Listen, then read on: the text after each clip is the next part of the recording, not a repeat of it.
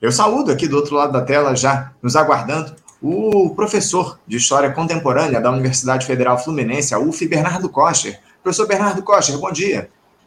Bom dia, Anderson. Bom dia, ouvintes. Bernardo, quero agradecer demais a sua presença aqui com a gente mais uma vez no Faixa Livre, também te desejar um feliz ano novo aí, que a gente consiga estabelecer novos diálogos ao longo de 2024 e, acima de tudo, que seja um ano com melhores notícias, né, o Bernardo? Lamentavelmente, 2023, nós tivemos diálogos aqui, discussões de faixa livre a respeito de guerras, de disputas, de conflitos. A gente espera aí que 2024 venha trazendo boas notícias. Mas, infelizmente, o Bernardo, o nosso papo hoje vai começar justamente no mesmo sentido em que nós terminamos o ano passado, né? Porque o Equador vem passando aí por uma crise que só vem se avolumando nesses últimos meses. E o ápice, pelo menos até aqui, se deu na última terça-feira, Bernardo, quando o presidente Daniel Noboa decretou estado de exceção, com a suspensão na prática de todas as garantias constitucionais a partir da existência de um conflito armado no país. A medida se deu após uma sequência de episódios graves em uma escalada de violência, entre eles a fuga da prisão de José Adolfo Marcias, que é conhecido como Fito, líder aí do principal grupo criminoso lá do Equador, rebeliões em série em alguns presídios e também a invasão de homens armados a um estúdio de TV que transmitia ao vivo.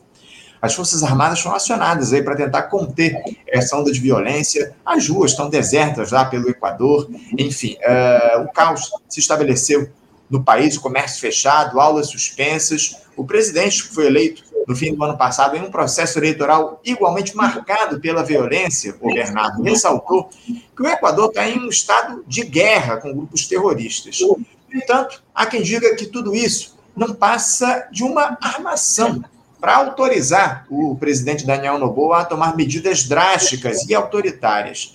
Bernardo, para começar, eu gostaria que você falasse um pouco aos nossos espectadores e ouvintes sobre as origens desse cenário de violência lá no Equador, que tem relação com o tráfico de drogas na região, e como é que nós chegamos a esse ponto de decretação no estado de exceção pelo Daniel Noboa, o Bernardo?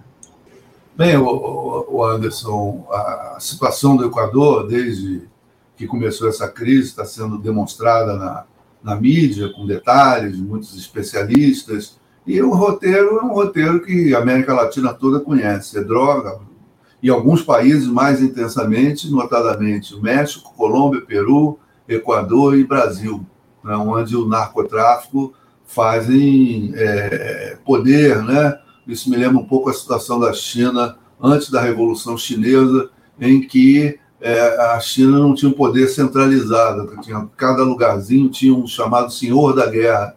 Isso está ocorrendo um pouco no Brasil. Em algumas regiões, quem manda já não é o Estado, é, tal da milícia, são os traficantes, a disputa entre milícias, entre traficantes, são os senhores da guerra que estão aparecendo por aí. E o que significa isso, tal como significou na China pré-revolução, é a ausência do Estado. A crise, ou está em crise, né, que já é um negócio grave, ou está sendo asfixiado, como foi no Equador. Resolveram cancelar o Estado, né? É um modelo que a Argentina está com seu presidente atual Milley está tentando fazer, cancelar. Eles não querem o Estado domínio, eles querem um cancelamento, né? achando que é, é, isso vai resolver o mercado, as forças de mão invisível, coisa e tal.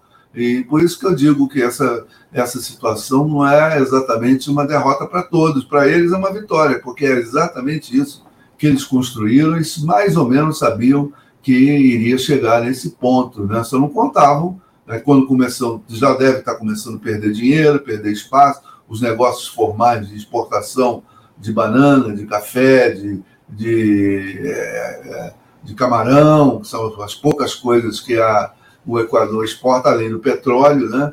já deve estar começando a perder espaço né? para o narcotráfico, que é fácil entrar o dinheiro no narcotráfico, porque traz dólar, botou dólar, entrou na economia e acabou-se. Ninguém vai vai checar de onde veio esse dinheiro. Ele vai comprar um apartamento, vai compra um, põe no banco e ponto final. É, enfraquecimento da regulamentação e fiscalização bancária.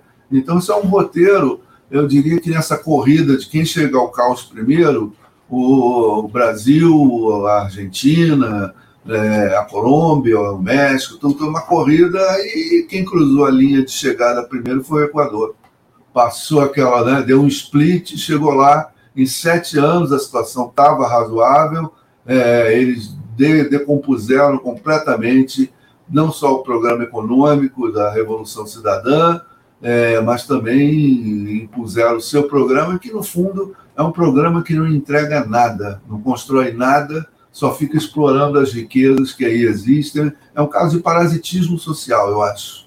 Né? Porque se precisasse produzir um, um, um prego, precisasse produzir uma marcenaria, precisava ali do Estado, de regulamentação disso, daquilo. Como ele desregulamentou tudo, investimento nenhum é feito, pequeno e médio, porque o risco é elevado.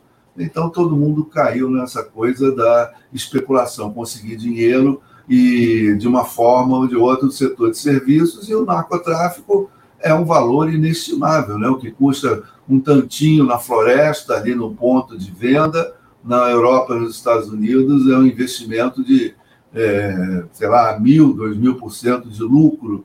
Né? Então, ele tem pernas próprias, né, essa situação. Então, o confronto de uma legalidade contra uma ilegalidade. A ilegalidade foi construída socialmente de dentro do próprio espaço da legalidade, né, do próprio Estado, que se que ali houve um projeto de dentro do Estado. Vamos fechar o Ministério da Justiça, privatizar a polícia, não tem moeda, é, entregar os serviços públicos. Então, foi de dentro do Estado. A própria legalidade construiu a ilegalidade. É, enfim, os neoliberais venceram, pelo menos na Colômbia, eles venceram. No México tem resistências, na Argentina, certamente alguma resistência virá, o Brasil também está resistindo um pouco né? aliás, um muito, né? e assim vai. Então, é esse conflito, que é um conflito é, global do continente, regional, e a crise do Equador se explica por si própria. Né? É, são uhum. fatores internos, né? mini, é uma, é uma delicadeza da, da, vinculação dos negócios formais empresariais com o narcotráfico, e um e outro, negociações com o Estado, com as empresas privadas de segurança, então é um caosinho, é um caos, é um caos. É, essa que é a realidade. É isso, não. E, e, você falou da Colômbia, o Bernardo, também começa a haver aí um cenário de resistência por lá, né? Com a, o governo, o Gustavo Petro se colocando aí é, à frente, tentando estabelecer uma, um limite aí para esse avanço do neoliberalismo por lá. Agora, como eu citei aqui, o, o Bernardo, há quem defenda, e eu queria a tua avaliação a respeito disso, que esse cenário todo do Equador de caos tenha sido produzido de maneira deliberada pelo novo presidente, que tem mandato só até o ano que vem, o ano de 2025. É, e isso teria, teria, sido provocado também com o apoio dos Estados Unidos, para que o, o, o Daniel Noboa ganhe alguma legitimidade para reagir com violência e também, o Bernardo, para dar força a uma consulta popular que o Noboa propôs recentemente com 11 perguntas que visam essencialmente o aumento das penas para o crime organizado no país e também a entrega de mais funções às Forças Armadas. Como é que você avalia essa tese, o Bernardo, de que todo esse caos que está produzido lá no Equador, esse cenário de violência, ele é, é produzido, ele é, isso, essa, essa tese é plausível pelo que está apresentado na tua avaliação? É, eu diria que há um certo vínculo entre as autoridades americanas. E ontem eu ouvi uma coisa é, que eu já desconfiava, talvez seja um assunto que a gente aborde hoje, é, os serviços de segurança é, que vêm de Israel. Né? Tecnologia, quer dizer, o que é usado para controlar a população palestina, criou-se ali uma tecnologia, uma tecnologia de, de equipamentos e também de condutas. Eu chamo tecnologia também as condutas do tipo reclamou, mata, e fica por isso mesmo. Né?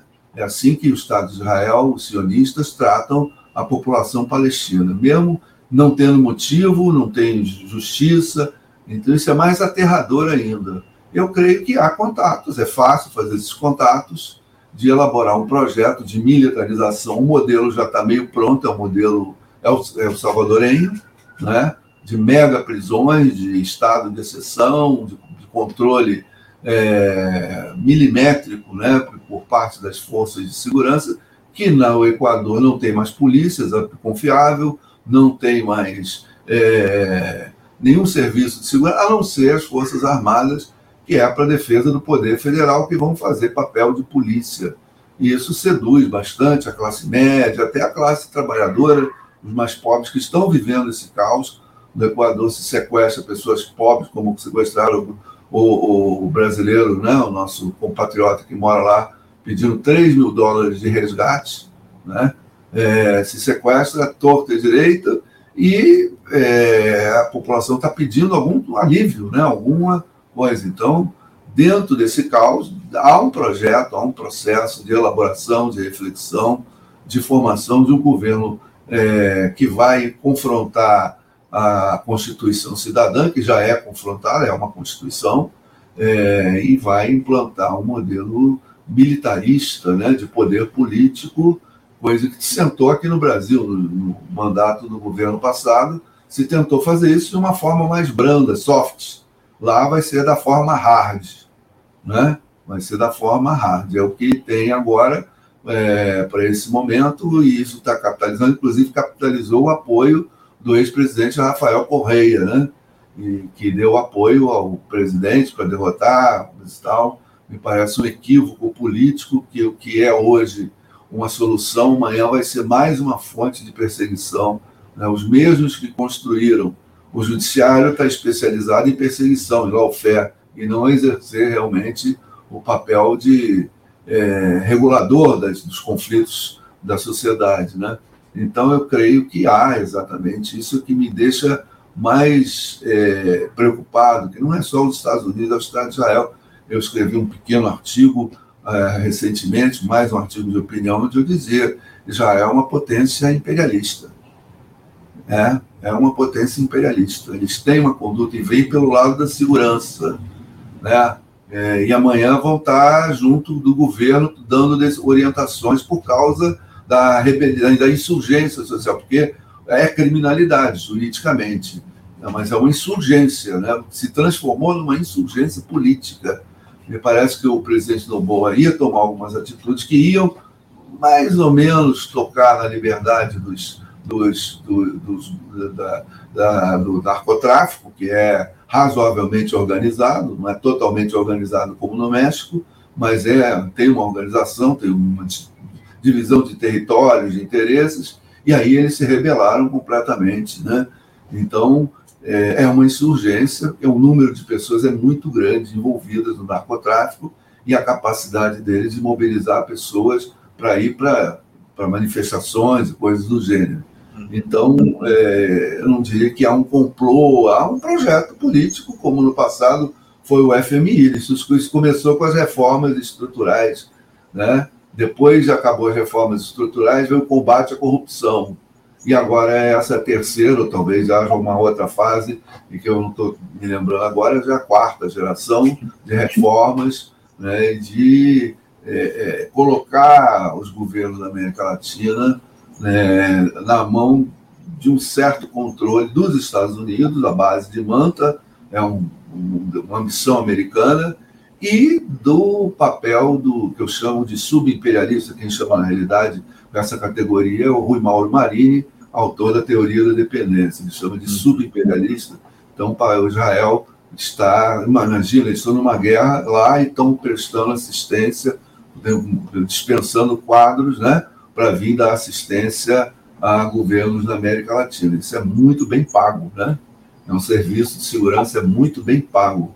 Né? Então, isso me preocupa também bastante, que é um novo momento né, nesse controle norte-americano do continente latino-americano, que eh, depois da, dos governos rosas, né, nem vermelho nem branco rosa, da, das reformas, da Revolução Cidadã, do governo PT, do governo Kirchner e assim por diante, eles resolveram, eh, junto com as elites, com as classes dominantes, produtoras, locais, não, vamos dar um ponto final nessa coisa, vamos pode até um governo de esquerda governar, mas sem controle de algumas coisas, uma delas é a segurança pública. Estão tentando aqui no Brasil minar também a segurança pública e, e, e de onde é que vem a segurança, que já que o clima é de insegurança, vem de tecnologia israelense, que eles têm muita para lidar com esse tipo de coisa. Então, é um cenário meio aterrador. Né? Os que estão fazendo um genocídio estão ganhando um status aqui, né, e espaço. Imagina na África, onde os países são mais pobres, onde os estados falidos são em maior número, né? Isso é muito, muito preocupante, né? É, tá, tá tudo meio interligado nessa teia aí de, da extrema-direita no mundo, né, de avanço da extrema-direita no mundo, né, o Bernardo. Agora, eu, a partir de uma, de uma pergunta aqui de uma espectadora nossa, que eu vou trazer aqui para você, eu queria introduzir algo que você, inclusive, chegou a citar rapidamente na tua resposta anterior. Ó. A Mata de Cipó, o perfil Mata de Cipó, pergunta aqui, ó, Rafael Corrêa se precipitou ou fez isto de caso pensado? Quando apoiou a decisão do atual governo. E a partir dessa pergunta, o, o Bernardo, eu queria inserir uma outra questão. Parece que outros setores da esquerda aí estão se aliando a esse propósito autoritário do Daniel Doboa, porque começou a tramitar ontem na Assembleia Legislativa, na Assembleia Nacional, em regime de urgência lá no Equador, uma proposta de anistia e ou indulto prévio a membros da Polícia Nacional e das Forças Armadas que cometem qualquer tipo de crime. Abre aspas, em, aliás, que cometam qualquer tipo de crime, abre aspas, em casos nos quais seja necessário garantir a segurança daqueles que trabalham nessas entidades, fecha aspas. Esse projeto ele é de autoria do presidente do Legislativo, o empresário Henry Kronfler, eu acho que é essa, é assim que eu falo o nome, sobrenome dele, e ele foi apresentado em conjunto por todos os partidos, inclusive os de esquerda. Ou seja, Daniel, parece que estão partindo aí para o vale tudo lá no Equador. Nem mesmo a esquerda parece querer se opor a esse quadro, né? É, a esquerda acho que está capitulando, né? Porque a violência é muito grande, eles estão apostando que algum grau de ordem vai. Porque o movimento social no Equador é muito forte.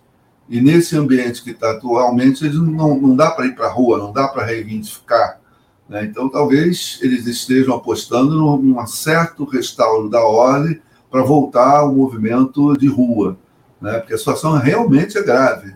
A situação é de, de colapso total e eles tomaram essa decisão, me parece um equívoco, mas é, as condições locais devem dizer alguma coisa que a gente não percebe, né? porque os que, justamente os que causaram é, essa situação são os que estão propondo essa coisa draconiana, que também pode se voltar contra os movimentos sociais, né? Mas a, a tomar pelo Brasil, que também, né, o nosso governo está é, incorporando muitas pessoas que apoiaram é, o golpe de 16 e, e até mesmo parlamentarmente é, é, apoiaram o governo anterior. Enfim, a conciliação já já abriu a porteira do Brasil com o tamanho e a importância que tem.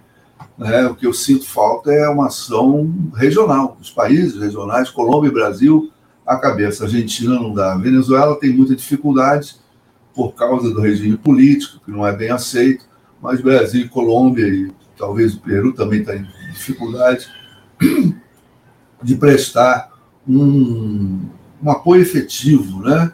Ao governo equatoriano. A coisa está indo é, para o pior lado possível, na esperança de que alguma coisa se restaure a ordem pública, né? O toque de recolher, porque a rua fica também intransitável, né? Eles estão na rua. Realmente é uma insurgência.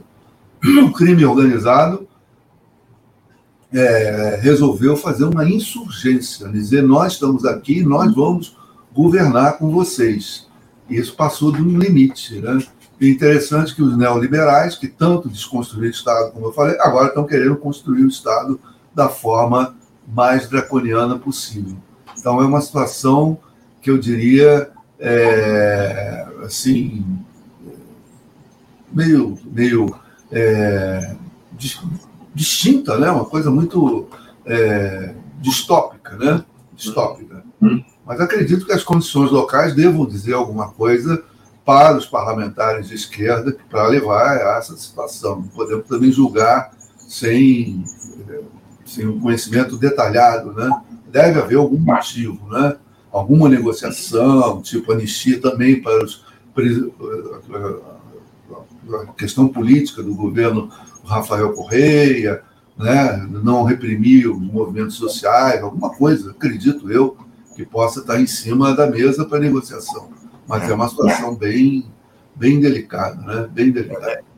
Deve haver outros fatores atrás disso que a gente realmente não sabe, né, Daniel? Mas eu, eu queria trazer aqui agora, o Bernardo, é, perdão, até troquei o seu nome, eu queria trazer um pouco a postura do Brasil aí diante desse fato, né, o, o Bernardo? Uh, o presidente Lula ele já se reuniu aí com seu assessor especial para assuntos internacionais lá, o Celso Amorim, com o ministro das Relações Exteriores também, o Mauro Vieira, para falar um pouco sobre esse cenário no Equador e deixou a Polícia Federal à disposição do país para atuação naquele território.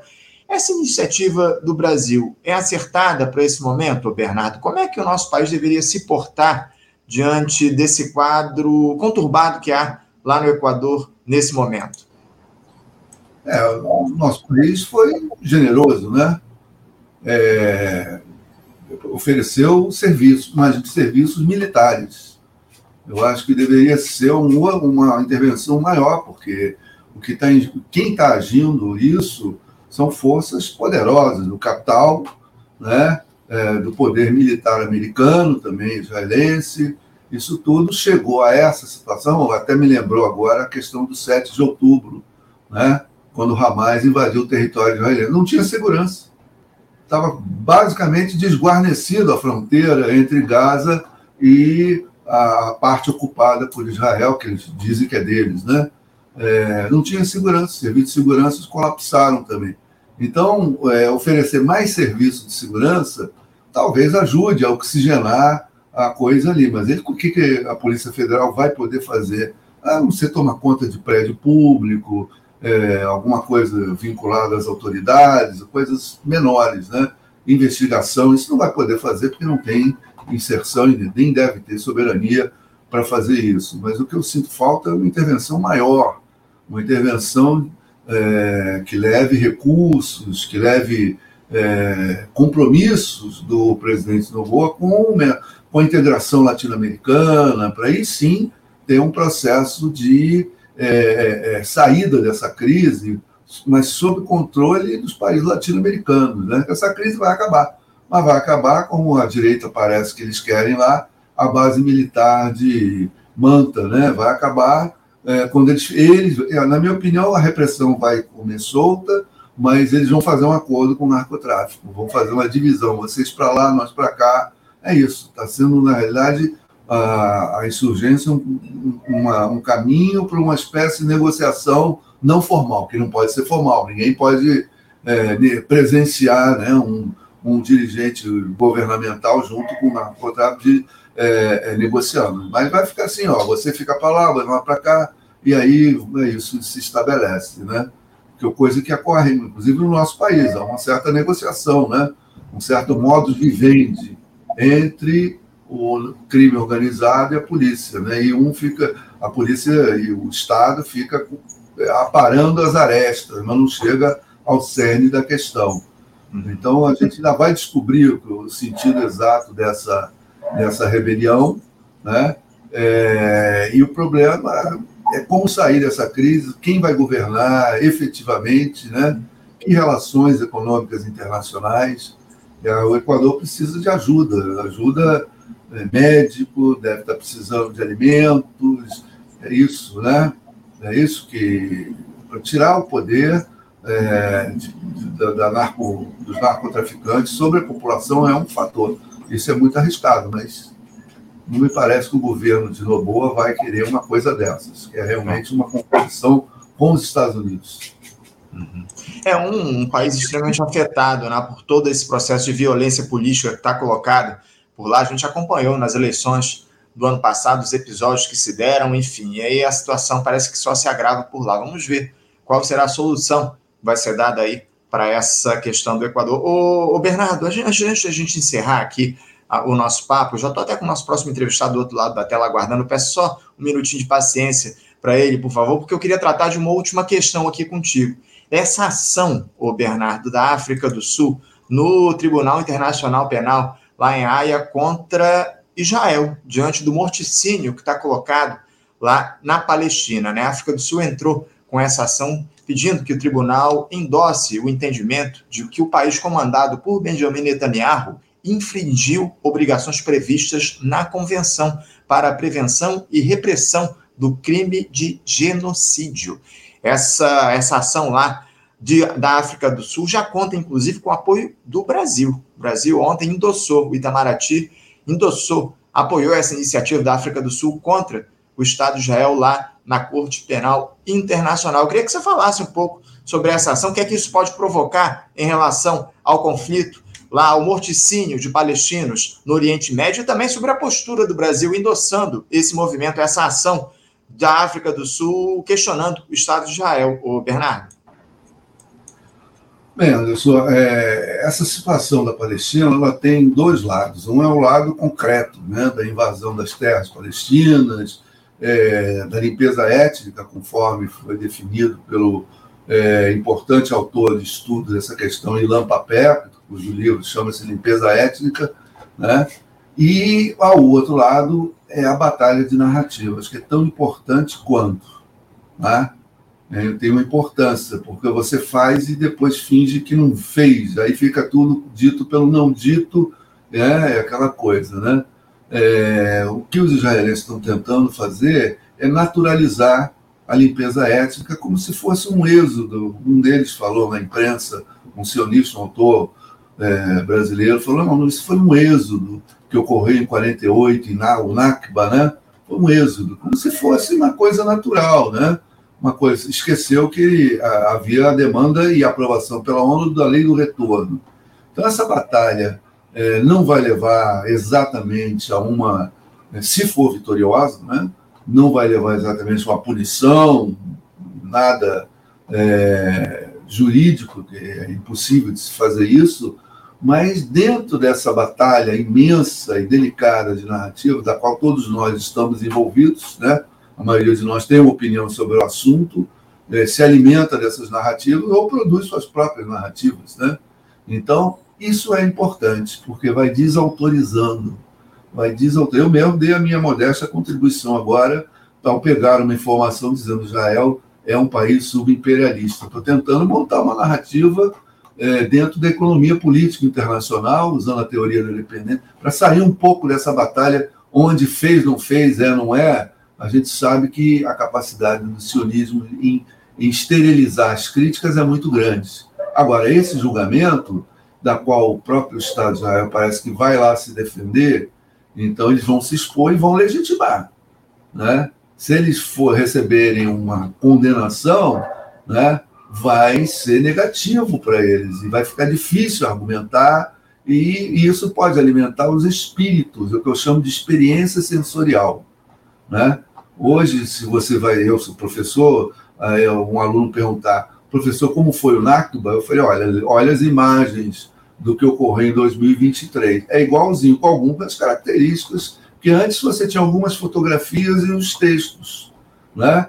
É uma historiografia até muito consistente, a qual um, um aluno é, não que tá em, tem vários interesses não vai se dedicar a isso, mas a imagem vai ficar ah, bom. É, as fotos da saída da população de Gaza indo para o sul, né, é, são iguaizinhas às fotos de 48. Andando em quantidade grande, com trouxa de roupa, seus pertences, né? Então isso aí ajuda a, a esclarecer e as pessoas sentirem o que é a coisa. Porque, veja bem, o México perdeu o território para os Estados Unidos, né? Vida que segue. A Colômbia perdeu o Panamá. Vida que segue. Né? A Síria perdeu o Líbano. Vida que segue. A Palestina perdeu, os palestinos perderam a Palestina. Opa, a vida não segue. A vida não segue o tratamento que o, o Estado de Israel dispensa à população palestina é, é, é proporcional, é, não é exatamente igual, mas não deixa de ter os requintes de torpeza é, que os nazistas fizeram com os. Olha o que eles estão falando abertamente. Eu vi uma cantora israelense chamada Narquis, ela cantando, brincando com soldados, no final ela diz nós seremos a luz dos não-judeus. Falei, ou essa mulher, essa cantora, é muito doida, porque quer vender disco. Eu falei, não, não é nada disso. Isso é lugar de fala do sionismo, isso é imperialismo. Eles se acham que vão ser a luz contra o Islã, que vão defender o mundo do, do, de 1 bilhão e 400 milhões de é, muçulmanos, são, são 20 milhões de judeus, acho que, que poder eles têm né, de bloquear. Até hoje conseguiram, mas não vai ser para sempre. Né? Então, essa condenação está é, sendo jogada ali, uma experiência sensorial. Né? As pessoas vão sentir uma coisa é você ler, ter uma opinião, outra coisa é você sentir. Né? E esse sentimento vai ser exposto, eles vão ficar expostos. Então, é esse que eu acho. É um valor muito importante, eu não subestimo, não. Né? Mas não vai sair nada de, de positivo dali para o bem-estar da população de, de, palestina, que está sofrendo muito, né? não para de sofrer. Eu acho que o número de bombardeios que Israel já fez na faixa de Gaza dava para derrotar a Wehrmacht, o exército alemão. Né? Estão jogando. É, um, é, é um, um, processo absolutamente destrutivo. Acima de tudo, muita gente compara ao apartheid que houve lá é, na África do Sul, né, o, o Bernardo, que a gente tem hoje é, lá, na, lá no Oriente Médio, lá na faixa de Gaza. Esses ataques estão colocados pelo Estado de Israel, pelo, por esse sionismo ao povo palestino. Lamentavelmente, e ao que tudo indica, a situação ainda deve seguir assim por um longo tempo. Vamos ver se as lideranças globais conseguem, acima de tudo, buscar uma solução para esse processo e que Benjamin Netanyahu seja derrubado, o sionismo seja denunciado, acima de tudo, como a África do Sul tenta fazer aí nessa ação lá no Tribunal Penal de Haia, que tem aí agora o apoio do Brasil. Bernardo, eu quero agradecer muito a tua presença aqui com a gente no Faixa Livre. Muito obrigado por ter aceitado o nosso convite mais uma vez. É sempre uma alegria te receber no nosso programa e te desejando também mais uma vez um feliz ano novo, que a gente continue fazendo essas conversas aqui no Faixa Livre, de preferência falando sobre temas uh, menos, uh, menos tristes, né? menos conflituosos do que esse que a gente tem trazido ao longo desses últimos tempos. Obrigado mais uma vez pela tua participação, Bernardo. Obrigado, Anderson, pelo convite. Estamos aqui à disposição. Feliz ano novo. Né? Já saímos da Covid, da guerra da Ucrânia, agora esse problema, agora o Equador. Vamos ver se em 2024 ajeita-se essa casinha que a gente vive, que é o planeta Terra, né? Melhora um pouquinho para todos. É isso, a gente precisa ser muito. Obrigado, Bernardo. Um abraço para você. Até a próxima. Conversamos aqui com Bernardo Kocher. Bernardo Kocher, que é professor de História Contemporânea da Universidade Federal Fluminense, a UF, falando aí um pouco sobre a situação grave que passa lá, pela qual passa o Equador. Também comentou agora no finalzinho esse cenário também de conflito lá no Oriente Médio, enfim, essa ação que a África do Sul impôs, é, estabeleceu, né, impetrou no Tribunal Penal Internacional em Haia sobre os crimes cometidos pelo Estado sionista de Israel. Um importante papo que a gente estabeleceu com o Bernardo aqui no Faixa Livre de hoje. Você, ouvinte do Faixa Livre, pode ajudar a mantê-lo no ar. Faça sua contribuição diretamente na conta do Banco Itaú, agência 6157, conta corrente 99360, dígito 8. Esta conta encontra-se em nome do Sindicato dos Professores do Município do Rio de Janeiro e região, o Simpro Rio, uma das nossas entidades patrocinadoras, mas seus recursos são destinados exclusivamente para o financiamento do nosso programa.